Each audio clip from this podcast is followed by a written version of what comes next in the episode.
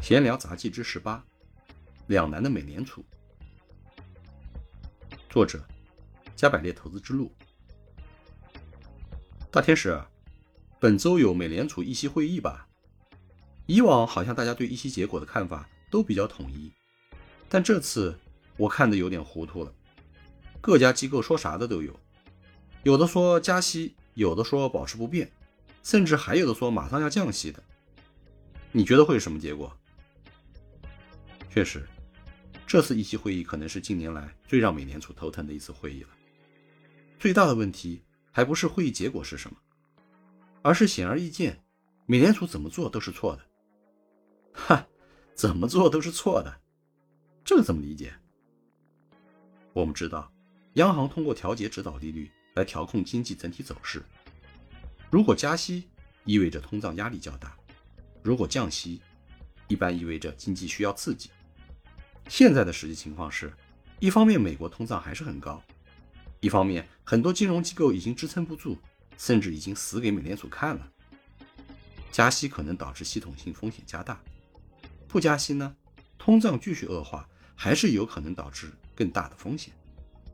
如果按兵不动，万一两头都出问题，美联储脸上就更挂不住了。你说是不是很难办？呵，还真是这样啊。那如果你是美联储，会怎么办呢？我是觉得这次的结果大概率还是会延续之前的加息路径，加二十五个基点。一是因为硅谷银行的事情是刚刚发生的，是否会传导到微观经济层面还有待观察。起码通胀数据是滞后的，不可能立刻反映出这次危机。二是通过一些操作啊，美联储已经释放了相当的流动性，去对冲突发的银行体系风险。如果这次还停止加息，反而有可能发力过猛，也会让市场怀疑美联储抗击通胀的决心。从长期来看，更加不利。央行嘛，还是需要有一些定力的。如果一有坏孩子哭闹着要糖吃就心软了，那下次肯定会有更多的坏孩子和你淘气，那时候就没法收拾了。确实是这样。那对后期市场的影响是什么呢？特别是 A 股。大家现在关注的重点，其实已经集中在美国经济的稳定性上。突发的银行倒闭事件，增大了美国经济加速衰退的风险，美元的信用也受到很大冲击。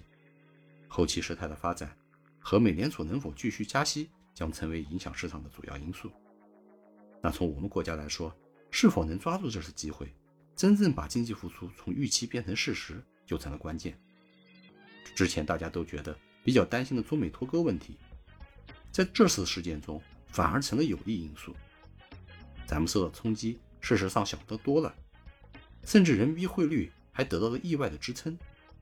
二季度，很多行业已经摆脱了一季度各种不利因素的干扰，而且相对去年二季度基数还不高，加上市场已经跌出了一定的空间，四月份可以谨慎乐观了。